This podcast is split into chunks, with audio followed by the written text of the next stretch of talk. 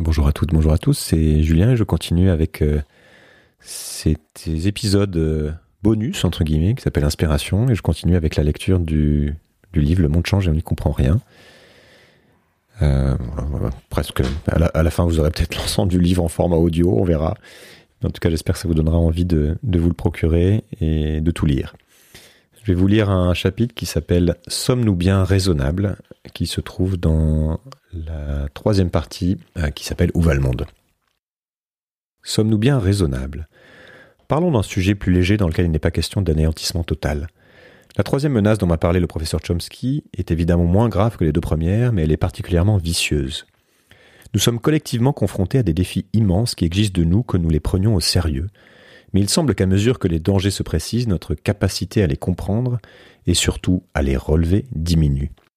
Cette affirmation peut sembler paradoxale. Le génie humain a permis des trouvailles qui, accumulées au travers des âges, dotent notre génération d'un pouvoir immense. Nous avons cartographié presque chaque recoin du monde. Nous opérons à cœur ouvert, découpons des morceaux d'ADN, observons la naissance de l'univers, l'immensément grand et l'infiniment petit, nous créons des intelligences artificielles, des robots, etc l'espèce humaine a atteint un niveau de connaissance ahurissant qui nous laisse penser que nous sommes aptes à résoudre n'importe quel problème pour peu que nous nous mettions à l'ouvrage. Mais en sommes-nous vraiment capables? Les sujets sont globaux, mais les institutions internationales ne fonctionnent plus correctement. On ne fait même plus l'effort de faire semblant. Les puissants bafouent le droit international sans vergogne, l'ONU n'est plus en mesure de rappeler grand monde à l'ordre, certains traités arrivent à terme, ne sont pas renouvelés, et la plupart n'ont de toute façon jamais servi à grand chose. Les démocraties sont de plus en plus dysfonctionnelles du fait de problèmes de représentation, de la défiance des citoyens envers des élites souvent hors sol, de la dégradation généralisée de la qualité d'information, d'attention et des bulles dont nous avons déjà parlé.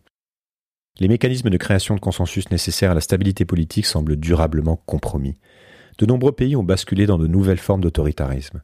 La confiance en la science s'étiole, les théories du complot foisonnent, notre capacité de réflexion et d'esprit critique se perd dans le foisonnement de tweets, de petites phrases et du contenu sans fin de nos fils Instagram et des chaînes d'infos en continu. Quelle place à la nuance laisse 280 caractères et un pouce prêt à scroller vers le prochain shoot de dopamine? Deux choses sont infinies, l'univers et la bêtise humaine, mais en ce qui concerne l'univers, je n'en ai pas encore acquis la certitude absolue. Au détour d'une boutade, Einstein se faisait anthropologue et nous livrait peut-être une clé fondamentale de compréhension de notre destinée. La bêtise a toujours été bien présente, mais on ne donnait pas un haut-parleur à chacun. Les conversations de bistrot étaient circonscrites au bistrot.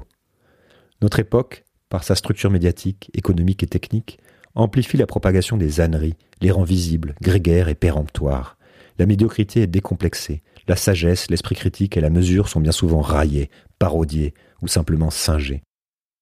Il nous faudrait tout remettre à plat, et la mécanique confortable de l'habitude nous emporte. Il nous faudrait faire preuve de courage pour aller à la racine des problèmes, et nous nous contentons de solutions de surface. Il nous faudrait du doute, de l'humilité, de l'écoute, et nous sommes gonflés de certitude et d'arrogance. Il nous faudrait réapprendre à raisonner, à voir la complexité, et nous zappons sans cesse. À force de taquiner nos biais cognitifs dans le sens de la médiocrité et d'assommer notre attention, l'outrance est devenue la norme, y compris parfois chez ceux qui nous dirigent. La vulgarité n'a plus de limite, l'idiocratie est en marche, et nous nous transformons en zombies hypnotisés ne demandant plus grand-chose d'autre que le spectacle enivrant de notre propre décadence, ad nauseam. Il y a bien des manières de regarder notre époque. On peut choisir de se concentrer sur toutes les choses positives que la modernité nous a apportées, et c'est personnellement ce que j'ai fait une bonne partie de ma vie. Les arguments sont bien connus et ils sont valables, au moins pour une partie de l'humanité.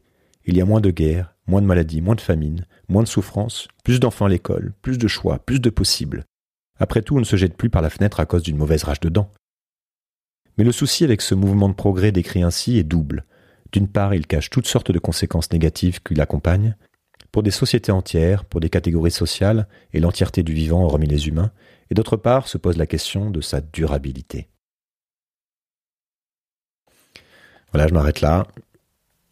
Ensuite commence le chapitre 3 qui s'appelle Jusqu'ici, tout va bien. Merci.